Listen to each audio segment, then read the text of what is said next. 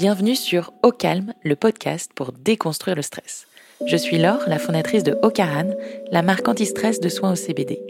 Nous avons créé ce podcast car une personne sur deux est touchée par le stress en France, et vous en faites sans doute partie. Les épisodes de Calme vous apprendront à canaliser votre stress grâce à des histoires inspirantes, des retours d'expérience et des conseils d'experts holistiques et médicaux. Le but Vous donner les clés via des exemples concrets pour mieux le gérer et vivre enfin plus apaisé. Ça commence dès maintenant et c'est au calme. Une fois par mois, dans Au calme, nous donnons la parole à des experts du stress. Il nous paraissait essentiel de pouvoir vous offrir, en parallèle des expériences de nos invités, des clés vraiment concrètes formulées par des professionnels. Dans ce premier hors-série, je reçois Eugénie Lambert-Beckstein, la fondatrice du studio Bloom, le premier studio français de méditation. Eugénie nous explique les bienfaits concrets de la méditation sur le corps et l'esprit, comment commencer, quel type de pratique privilégier, et surtout en quoi la méditation dite en pleine conscience peut révolutionner votre vie de stressé. Aujourd'hui, je suis dans une salle rose entourée de celles d'Himalaya avec Eugénie Lambert. Bonjour Eugénie. Bonjour Laure. Est-ce que tu peux me dire où on est? Oui, euh, actuellement, dans cette salle, on est dans la chambre de sel euh, rose de l'Himalaya de Bloom. C'est une salle de, sel euh, qui est couverte de plaques de sel rose de l'Himalaya et de briques de sel. Et l'idée, c'est l'allothérapie. Allo, en grec, ça veut dire le sel, la thérapie par le sel. Et donc, c'est de simplement s'asseoir et respirer l'air salin qui est naturellement très concentré dans cette salle. Donc on est chez Bloom. Bloom, c'est un studio de méditation. Est-ce que tu peux m'expliquer concrètement le concept de Bloom? Où est-ce qu'il est dans Paris et pourquoi tu l'as créé? Ouais, large question. Euh, le Bloom, donc c'est le premier studio de méditation moderne, et je pense que je reviendrai là-dessus euh, un petit peu plus tard. Euh, un studio donc dédié principalement à la méditation. L'idée c'était de pouvoir intégrer aussi un petit peu de yoga, mais l'activité principale c'est la méditation.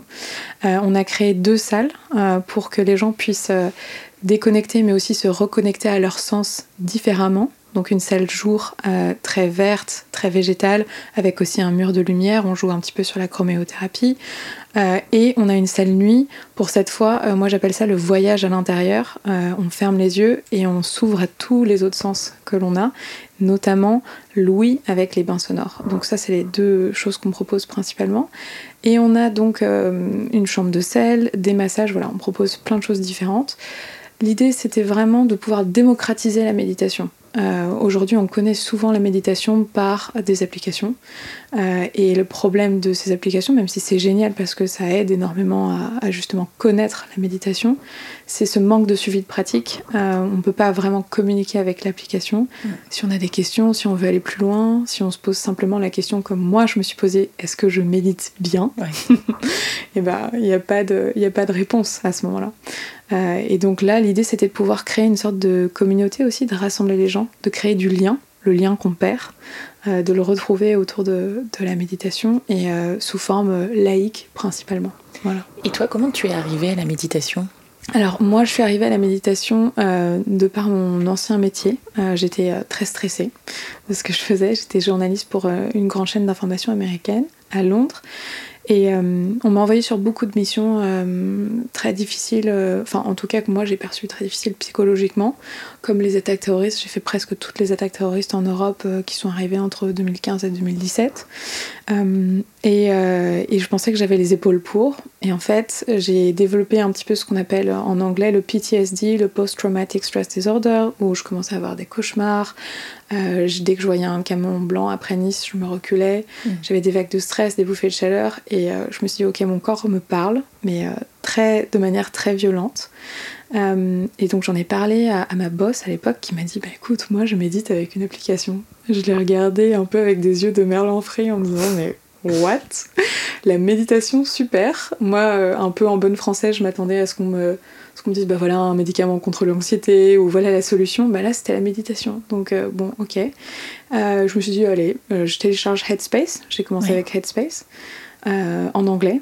Et, et j'ai trouvé que c'était très difficile pour les premières séances, mais au bout effectivement de trois semaines, un mois, j'ai commencé à en ressentir les bienfaits.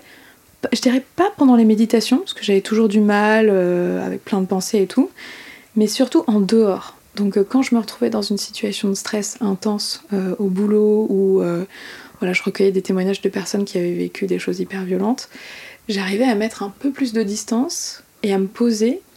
Et ce que, ce que j'aime bien expliquer aussi, c'est que la méditation, ça m'a ouvert à l'espace-temps. Tu te rends compte que t'es pas obligé de donner une réponse dans les deux secondes qui mm. suivent. Tu peux te poser, voir comment tu te sens et répondre. Même si la personne va peut-être te regarder en disant mais qu'est-ce qu'elle fait? Mais en fait, juste je prends le temps de, de check-in avec moi, que tout va bien et que j'ai le droit de répondre euh, comme je le souhaite. Et euh, tu as le droit de check-in avec toi-même et euh, de te rendre compte que bah, t'as pas forcément envie de, répondre avec ton instinct animal, mais plus de manière réfléchie. et c'est ce que j'ai découvert avec la méditation, et c'est comme ça que j'ai découvert la méditation. Et tout de suite, j'ai voulu aller un petit peu plus loin.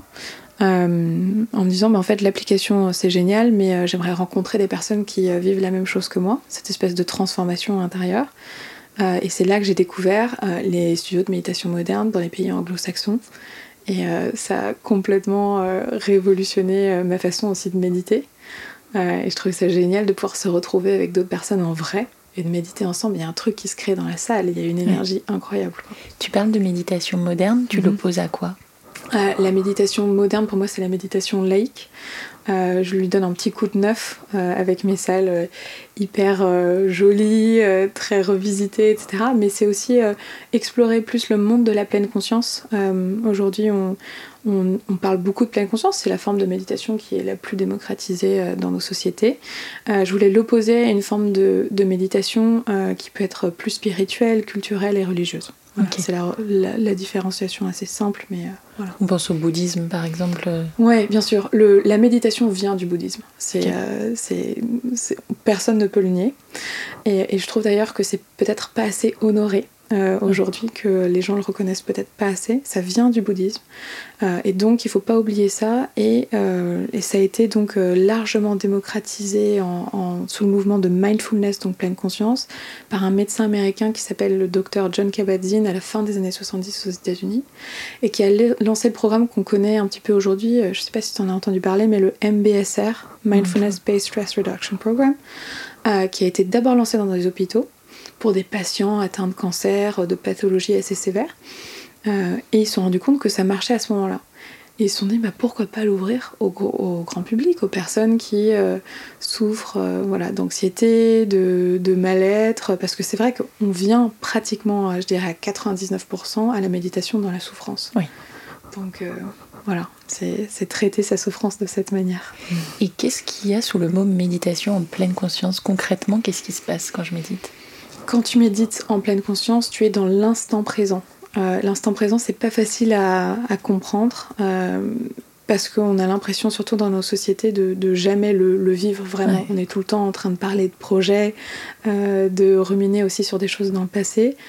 Et on est souvent sur nos téléphones. Et le problème du téléphone, c'est justement qu'on dans la, dans la rue, on marche et on écrit. Ça, c'est pour moi, c'est incroyable pourquoi est-ce qu'on met pas son téléphone dans sa poche et qu'on regarde ce qui se passe autour de nous Être dans le moment présent, c'est être maintenant, être là, être avec soi-même et être avec son corps. Et c'est tout ce qu'on a. C'est tout ce dont on dispose. C'est maintenant.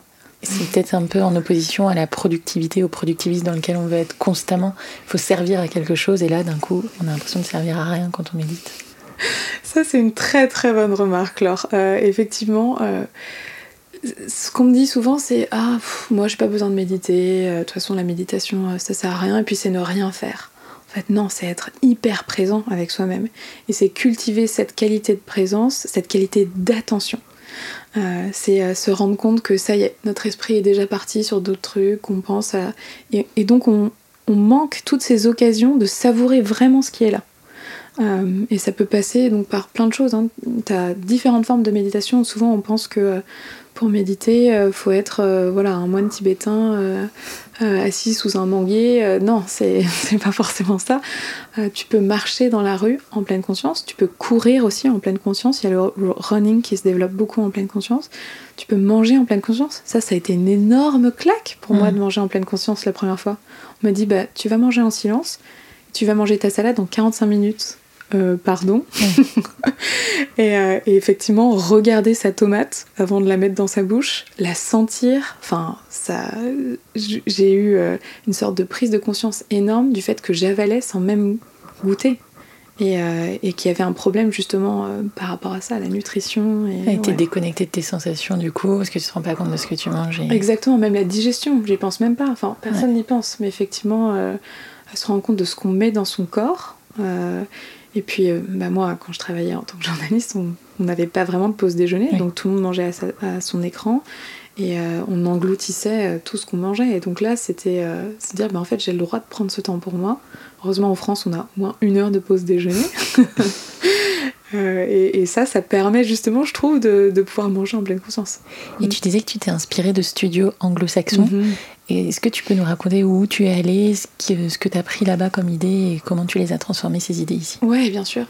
alors, je dois dire que euh, aux États-Unis, il y a énormément de sources d'inspiration pour moi. Euh, j'ai toujours été euh, pas admirative, mais j'ai un petit peu fascinée par les États-Unis. J'ai un petit peu habité là-bas, mais surtout, mon mari est canadien, donc il y a cet esprit un peu nord-américain aussi que je retrouve beaucoup chez moi. je trouve qu'ils sont beaucoup plus ouverts sur le sujet de la santé mentale. Et moi, ça m'a ça m'a beaucoup touchée parce que j'ai toujours été quelqu'un de très anxieux et qu'on me disait bah euh, voilà, l'anxiété c'est un peu comme une maladie en fait. Mm. Euh, et je me souviens d'avoir lu cette statistique il y a très longtemps, peut-être en 2013. 10% euh, de la population est malade d'anxiété. Oh, je me suis dit, ok, j'ai une maladie, j'ai une maladie chronique, quoi. Et sans, même avoir eu un diagnostic, mais je, je savais que j'étais anxieuse. et donc, j'ai voulu, bah, quand j'ai découvert qu'il y avait des studios de méditation, j'ai fait un tour en fait des studios de méditation aux États-Unis notamment.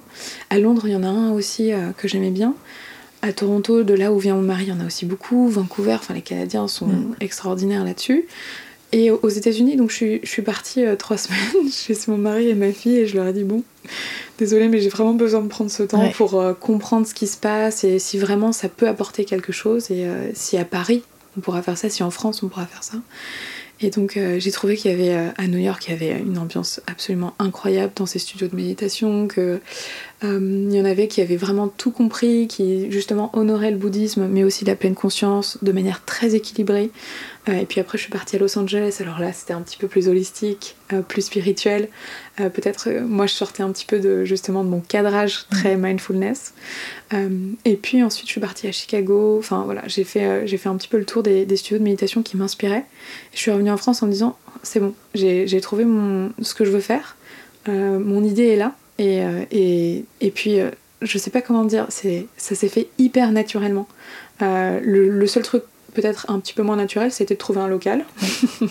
Parce que ça, c'est toujours un peu la galère à Paris. mais quelque part, en fait, je pense que le, destin m'a un petit peu amené ici, en plein cœur de Paris. C'était l'endroit idéal. Quoi. Et donc, on est au 4 rue Étienne Marcel, entre le Louvre, Sentier, euh, on a le Marais, euh, Châtelet qui est juste là. Enfin, c'est génial. Et c'est un quartier qui grouille. Mhm. Et soudainement, on vient faire une pause ici, chez Bloom. Mhm. Est-ce que tu arrives à vraiment aider les gens à se déconnecter? Comment je peux faire pour passer de la rue qui est si bruyante et animée à la méditation? C'est une très bonne question. Moi, je conseille toujours aux gens de faire euh, même 15 minutes de session en chambre de sel, la chambre dans laquelle on est. Euh, on propose euh, des, séances de méditation ici, mais effectivement, quand tu es dans cette salle, les gens nous disent qu'ils perdent complètement la notion du temps. Mm. Donc, il n'y a pas de téléphone, il n'y a pas de montre. On est là, on est seul avec soi-même et on est aussi dans cette ambiance très très rose, très complètement exceptionnelle. Enfin, on ne retrouve pas trop voilà, cette ambiance ailleurs. Euh, et, donc moi je propose ça aussi, mais effectivement quand on rentre dans la salle nuit, l'idée c'est de déconnecter complètement. On oublie qu'on est euh, presque au cœur de la rue Étienne Marcel, que euh, voilà, il y a toute cette agitation, mais ce que je note souvent c'est beaucoup de personnes passent le pas de la porte en me disant je suis stressée, aidez-moi. Et avec vraiment une forme de stress justement dans la façon dont ils l'expriment. Euh, euh, et, donc euh, on leur explique que nous on n'est pas des médecins, hein. on est là, la méditation c'est c'est pas un médicament, c'est vraiment un outil de prévention.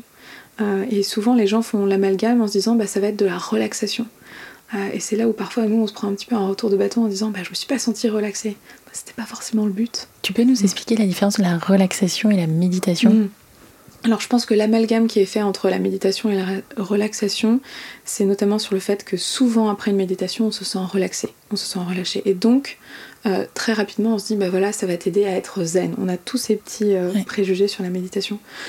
Euh, la méditation, c'est juste être présent, être donc dans l'instant présent. souvent on dit que c'est vider sa tête de pensée. Non, c'est impossible, on produit plus de 30 000 pensées par jour, ça serait complètement dingue de se dire, bah voilà, là, chute, non. Puis même penser à rien, c'est penser à quelque chose. C'est ça, rien. exactement, voilà. L'idée, c'est cet exercice de la méditation. Euh, et une fois que les gens ont compris ça, je pense qu'ils sont un petit peu décomplexés. De ramener son esprit à cet état de calme. Euh, je crois que Deepak Chopra dit It's the, the slow uh, process of the quieting of the mind. en français, c'est très dur de, de, traduire ça, mais c'est voilà, le, le processus de de silence qui s'instaure en fait dans l'esprit. Euh, et, je, trouve ça, euh, je trouve ça vraiment euh, merveilleux de se dire bah, ah, c'est ok d'avoir des pensées, et tout d'un coup tu te rends compte que tu as des pensées, et donc tu reviens. Et tu reviens continuellement. Et c'est pas grave si tu reviens 50 fois en une demi-heure. Et au bout d'un moment, tu vas t'entraîner tellement, parce que c'est en fait c'est comme un muscle que tu muscles, que ça va, ça va devenir assez naturel et ton esprit va être apaisé, il y aura moins de pensées que tu contrôles plus. Hmm. Donc tu contrôles quelque part un petit peu le flux de pensée qui arrive dans ton esprit. Euh, pour moi, c'est ça la méditation. Et c'est simplement réussir à être présent euh, avec soi. Mais euh, méditer, ça ne veut pas forcément dire réussir à chaque fois. Ouais. Hmm. Et est-ce qu'on ressent des effets bénéfiques immédiatement ou tu conseilles plutôt d'instaurer une routine sur le long terme? Les recherches d'ailleurs sont assez claires là-dessus. il faut avoir une routine. Euh, c'est pratiquement euh, obligé. Euh, il faut méditer au moins 12 minutes par jour, disent les études. Moi, je pense que 10 minutes, c'est déjà bien. mais rien que le fait de se poser, de s'asseoir en silence, de mettre ses pieds voilà, sous ses genoux, les mains, on ferme les yeux, on prend trois respirations conscientes, ça change ta journée. et je pense que la méditation du matin a un pouvoir incroyable, notamment de poser tes intentions pour la journée j'ai envie que cette journée se passe bien, je vais bien la vivre. Et bah, en fait, quelque part, tu traces ta route quoi, pour la journée. La méditation en France, elle a été beaucoup amenée, j'ai l'impression, par euh, Christophe André, mhm. qui est médecin. Mhm. Est-ce que tu sens en France le besoin d'avoir cette caution médicale mhm. plus qu'ailleurs? Complètement.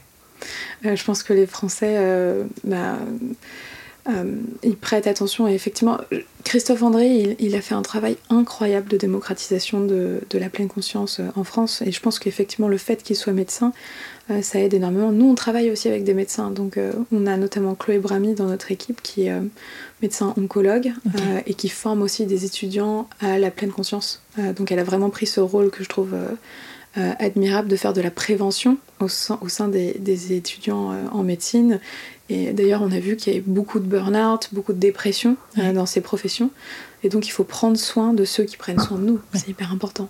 Donc, oui, les Français, je pense, cherchent ce cachet euh, médical. Et c'est pour ça que la pleine conscience est, très. Euh, alors, j'ai pas envie de dire le mot contrôlé, mais contrôlé par des médecins en France et qu'au sein d'associations, il y a beaucoup de représentants du corps médical.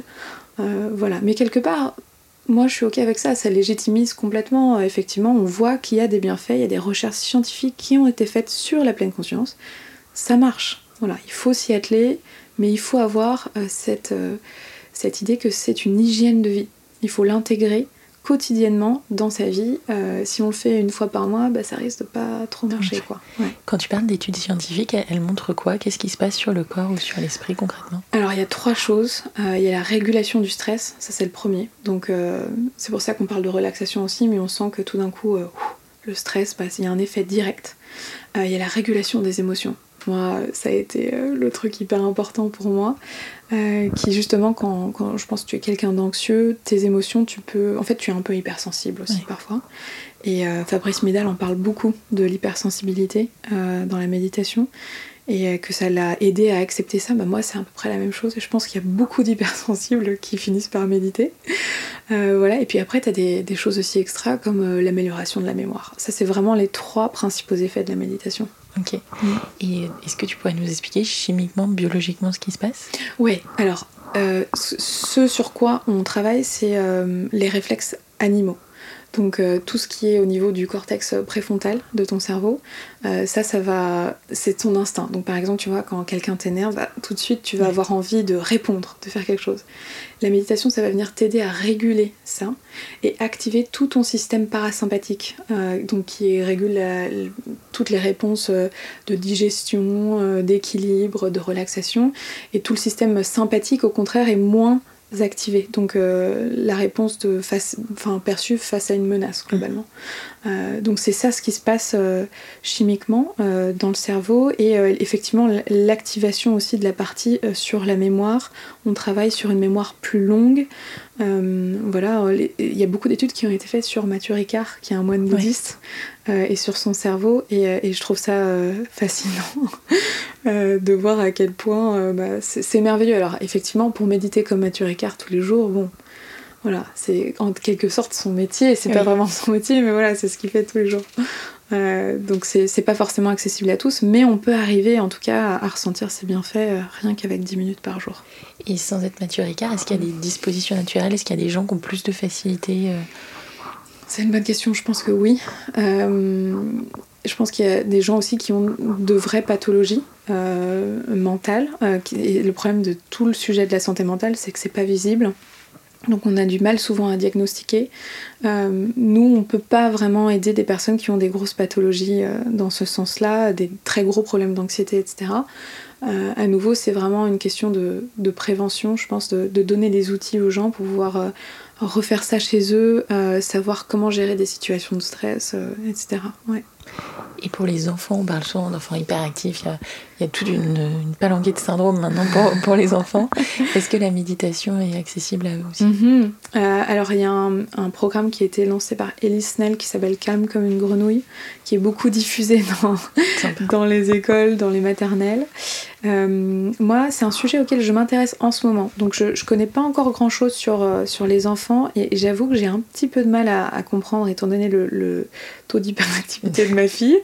Euh, mais c'est vrai que je me dis qu'à 3 ans, je pense que c'est un vrai challenge de faire méditer un enfant, mais elle comprend quand elle me voit par exemple faire ma séance de yoga ou m'asseoir, elle comprend et elle, et elle, ferme les yeux. Alors bon, elle ferme les yeux, elle papillonne, etc.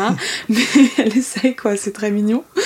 Euh, donc euh, je pense que c'est une question d'éducation, tout est question d'éducation. Euh, j'ai l'impression qu'on a tout fait à l'envers. Moi, on m'a un peu élevé au stress, quoi. Une famille d'avocats, fallait soit faire du droit, soit médecine. Journaliste, c'était un peu ouais, ok, mais t'as pas beaucoup d'options, tu vas galérer et tout. Euh, et, du coup, j'ai été un peu nourrie à ce stress. Et puis, je trouve qu'en France aussi, on stresse beaucoup les enfants sur euh, ce mm. qu'ils doivent faire tout de suite.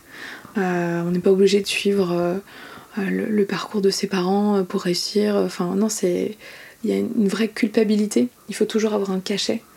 quelque part. Et, et, même moi, je me souviens quand je suis revenue de, de en France après avoir travaillé pour CNN, euh, je me suis dit, euh, bon, j'avais pas encore dit à ma boss que j'allais revenir en France. Elle m'a proposé, elle, de continuer à bosser pour CNN. Donc j'étais hyper contente, mais je m'étais dit peut-être que je vais tenter ailleurs. Et en fait, euh, on m'a dit, bah, t'as pas fait d'école de journalisme en France. Oui, ok. Ok, j'ai fait une super école de journalisme en Angleterre, ça compte pas Oui, oui t'as le, non, ça quand même le cachet CNN. Ouais, c'est ça. Ouais, ouais. Mais bon, ah oui, mais toi, t'as fait de la télé un peu américaine et tout. Ok, bon. Ouais. Donc je lance un studio de méditation. Donc je lance un studio de méditation parce qu'en fait j'en peux plus quoi. et surtout que ça avait tellement de sens pour moi, j'avais l'impression de, avec ce que je faisais, avec le type d'information que je faisais, euh, en tant que journaliste, je n'aidais pas les gens. Je nourrissais la peur. Et la peur, c'était ce que je voulais. Euh, c'est vraiment le, terrain fertile pour, euh, pour, pour vraiment. Enfin, collapse quoi en anglais, s'effondrer. Euh, donc euh, j'avais envie de faire du bien aux gens et je savais que moi la méditation ça m'avait fait du bien et donc j'étais un petit peu la porte-parole entre guillemets de ce qui m'était arrivé, de j'étais la première euh, à avoir, en avoir ressenti les bienfaits et mmh. donc ça avait tout son sens quoi.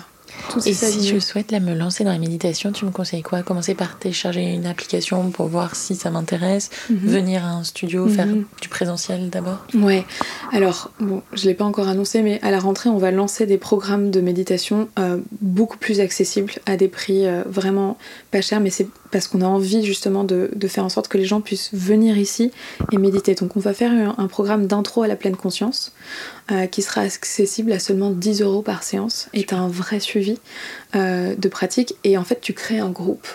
Et l'idée c'est justement que j'avais au début c'était de se retrouver euh, et de pouvoir partager ensemble, de rencontrer d'autres personnes. Euh, et moi, c'est comme ça que je me nourris aussi de mon expérience de la méditation. C'est en, retraite, c'est ici.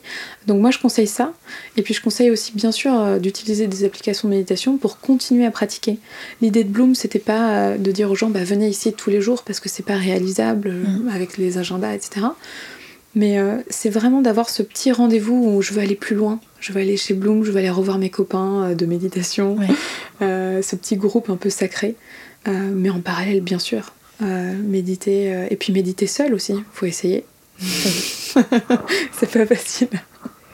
Et imaginons, je me lance là, j'ai un chez Bloom. À quoi est-ce que j'ai accès? Est-ce que tu peux nous raconter un peu les différentes pratiques que vous faites? Ouais, bien sûr. Euh, alors, on a donc deux formats de cours. On a les formats 30 minutes et 60 minutes. 30 minutes, c'est principalement de la méditation. Euh, donc, on va avoir méditation de pleine conscience pure et dure. Donc là, pas de musique, avec ses sensations, etc. Puis après, tu as un cours de méditation et relaxation. Là, on va faire un petit peu plus un scanner corporel c'est vraiment 30 minutes, un, un, distress shot, quoi. C'est pour se déstresser et aussi méditer un petit peu, mais là on est plus dans la, dans la relaxation. On a aussi mêlé d'autres euh, pratiques, euh, la méditation et l'hypnose. Je trouvais qu'il y avait des ponts entre les deux, et donc on a créé un cours de méditation et d'hypnose qui plaît énormément, je dois dire, et qui est vraiment une première. voilà, et puis on a fait aussi un pont avec la sophrologie. Il y a un vrai lien avec le corps dans la sophrologie, et d'ailleurs souvent les gens confondent euh, un peu tout, mais bon, c'est normal. Quand tu parles de scan corporel, c'est vrai que spontanément, je pense à la sophrologie. Ouais, voilà, la sophrologie. Et puis, euh, dans la relaxation aussi, on utilise parfois des, des, exercices de sophro où tu contractes chaque partie de ton corps et puis après, tu les relâches, mais pour en prendre conscience. Donc, il y a cette même ligne de conduite qui est la pleine conscience, mais qu'on peut retrouver dans différentes pratiques. Voilà, et puis après, dans les cours de 60 minutes, alors là, on a voulu euh, mêler un petit peu de mouvement Sauf pour les bains sonores qui, eux, sont. Euh, bah, tiens, d'ailleurs, j'ai oublié de parler des bains sonores. Mais les bains sonores, c'est hyper important, euh, puisque c'est l'autre forme de méditation, je pense, la plus commune que tu peux trouver chez Bloom. Euh, l'idée de la méditation sonore, c'était de se reconnecter simplement à l'ouïe. Et pour des personnes qui ont tendance à ruminer énormément, il se, en fait, instinctivement, ton esprit se pose sur les bruits. C'est assez magique. je sais pas trop comment ça marche, à part les vibrations bien sûr que tu ressens euh, même dans ton corps, puisqu'on est fait, à, je crois, à 80% d'eau. Euh, et, donc tu ressens ces vibrations, mais euh, ton esprit se vide un petit peu naturellement. Donc il y a des personnes qui sont un peu presque accros, un peu comme moi, au bain sonore, mais c'est une très bonne drogue, euh, où euh, je sais que je vais pratiquement instinctivement me détendre. Et donc on a ce format aussi en 60 minutes, 30 minutes, 60 minutes, notamment le dimanche soir, 18h-19h, là c'est tout le temps complet. je pense que c'est un très bon moyen de lutter contre le blues du dimanche soir, et moi j'en suis la première victime. Euh, voilà, et puis donc dans les formats 60 minutes, on a des cours de yoga et méditation, mais chez nous, on fait vraiment 30 minutes de yoga, 30 minutes de méditation. Donc les gens apprécient ce, côté euh, savasana euh, allongé, quoi. Voilà. Les bains sonores, je trouve ça très hypnotisant. Et pour les personnes, moi j'ai beaucoup de mal à arrêter de penser. J'ai tout, mhm. un flux de pensée en continu. du coup, tu te fixes sur la musique et es transporté. Il y a quelque chose de presque chamanique, tu vois. Mhm. complètement. Ouais, c'est ce que tu dis, c'est ça. C'est il y a un côté un petit peu hypnose euh, et surtout. Euh, dans ces méditations sonores, souvent on est guidé au début, et d'ailleurs on a une de nos praticiennes qui est aussi hypnothérapeute, et donc euh, elle nous fait voyager de cette manière, les sons, mais aussi en nous guidant euh, ouais, non, c'est extraordinaire. Et il faut le vivre, je pense, pour le, le, ressentir. Quand on voit comme ça, on se dit qu'est-ce que c'est que ce truc? Et, euh, et, puis quand on entend les sons, euh, c'est assez magique. Je sais pas, il y, y, a quelque chose de chimique, je pense, qui se passe aussi dans notre esprit. Ouais. C'est quoi le futur pour Bloom? Oula Beaucoup, beaucoup, beaucoup de choses. honnêtement, cette semaine on s'est toutes dit euh, chez Bloom que enfin, le The Future is Bright. Euh, on a beaucoup de projets de, de partenariat avec euh, des marques. En fait, je pense que les partenariats avec les marques sont un peu infinis. Parce que la méditation se marie avec tout. et, et, que comme on est les seuls pour l'instant à proposer ça, de cette manière, avec cette identité, notre identité aussi est très claire. Donc les gens ont confiance en notre, en notre marque, entre guillemets, en, Bloom, parce qu'on est laïque, euh, parce que euh, tout est transparent. Euh, voilà, donc il y a ça. Il y a aussi notre gros projet de formation qui se développe de plus en plus. On va lancer un niveau 2 en janvier 2022. voilà, et puis il y a un projet d'application pour continuer à, à pratiquer avec nous, mais avec notre studio virtuel. Donc l'idée c'est aussi d'avoir nos profs que les gens rencontrent ici, mais de les avoir aussi en version virtuelle. Euh, donc ça, on est en train de bosser dessus, mais ça, c'est le très gros chantier pour l'année prochaine. je allée te demander justement si je suis pas parisien ou parisienne, comment je peux bénéficier de Bloom. Tu as des retraites peut-être de prévues? Ouais, on... alors on a des retraites notamment dans le cadre de notre formation en ce moment, mais on, nous demande énormément de retraites. Euh, pour l'instant, on n'a pas vraiment lancé un gros programme de retraite. On travaille avec euh, certains organismes qui proposent des retraites, mais c'est vrai que c'est quelque chose que qu'on a envie de développer aussi parce que nous, notre ADN, c'est la méditation. et actuellement, il y a plutôt des retraites de yoga. Euh, donc même si on mêle ça un petit peu dans nos retraites, euh, l'idée c'est de retrouver peut-être un petit peu cet esprit vipassana, euh, donc revenir au silence, mais en même temps découvrir autre chose. Et c'est quoi pour toi être au calme, Eugénie? Être au calme, c'est être chez Bloom. non, c'est sûr, c'est être chez Bloom, mais c'est aussi... Enfin oui, franchement, c'est être chez Bloom, parce que chez moi, j'ai tellement de distractions, j'ai tellement de bruit. Euh, et le fait de se retrouver ici, les gens disent quand on rentre, euh, quand on passe le pas de la porte, on se sent apaisé. Mm. Euh, et c'était vraiment l'effet que je recherchais aussi, c'était de commencer à mettre l'esprit dans, dans, cet état avant de rentrer dans les salles. Voilà. L'endroit où je me sens le plus apaisée, c'est au bord de la mer. Et là, on est dans une salle remplie de sel. Est-ce que tu peux m'expliquer pour conclure un peu où est-ce qu'on est, et mhm. quels sont les bienfaits de cette salle? Oui, bien sûr. Euh, alors, la chambre de sel, c'est une idée qui m'est venue. Euh, je connaissais déjà les, les, chambres de sel. Il y en a quelques-unes en France, euh, mais surtout dans des spas. Euh, et j'ai découvert ça à, New York. Euh, il y a une chambre de sel qui est plus dans l'esprit grotte de sel, donc avec des gros cristaux, c'est un petit peu mystique.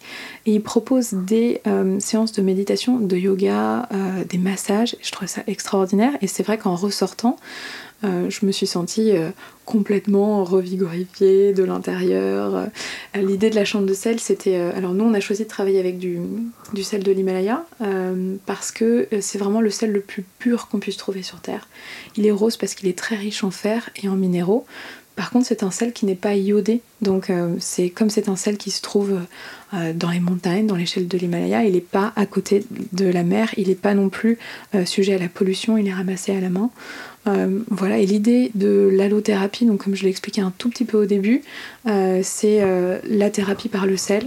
C'est vraiment respirer de l'air salin. Donc souvent les gens nous demandent s'ils doivent venir en maillot de bain ici. Non, ça joue vraiment au niveau de la respiration.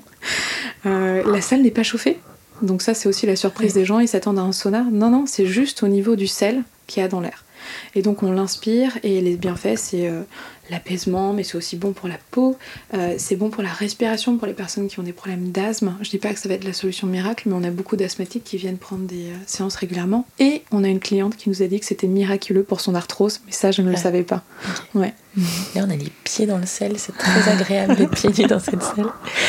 Est-ce qu'il y a une autre pratique que la méditation que tu réalises et qui t'aide vraiment à t'apaiser, te déstresser dans ton quotidien?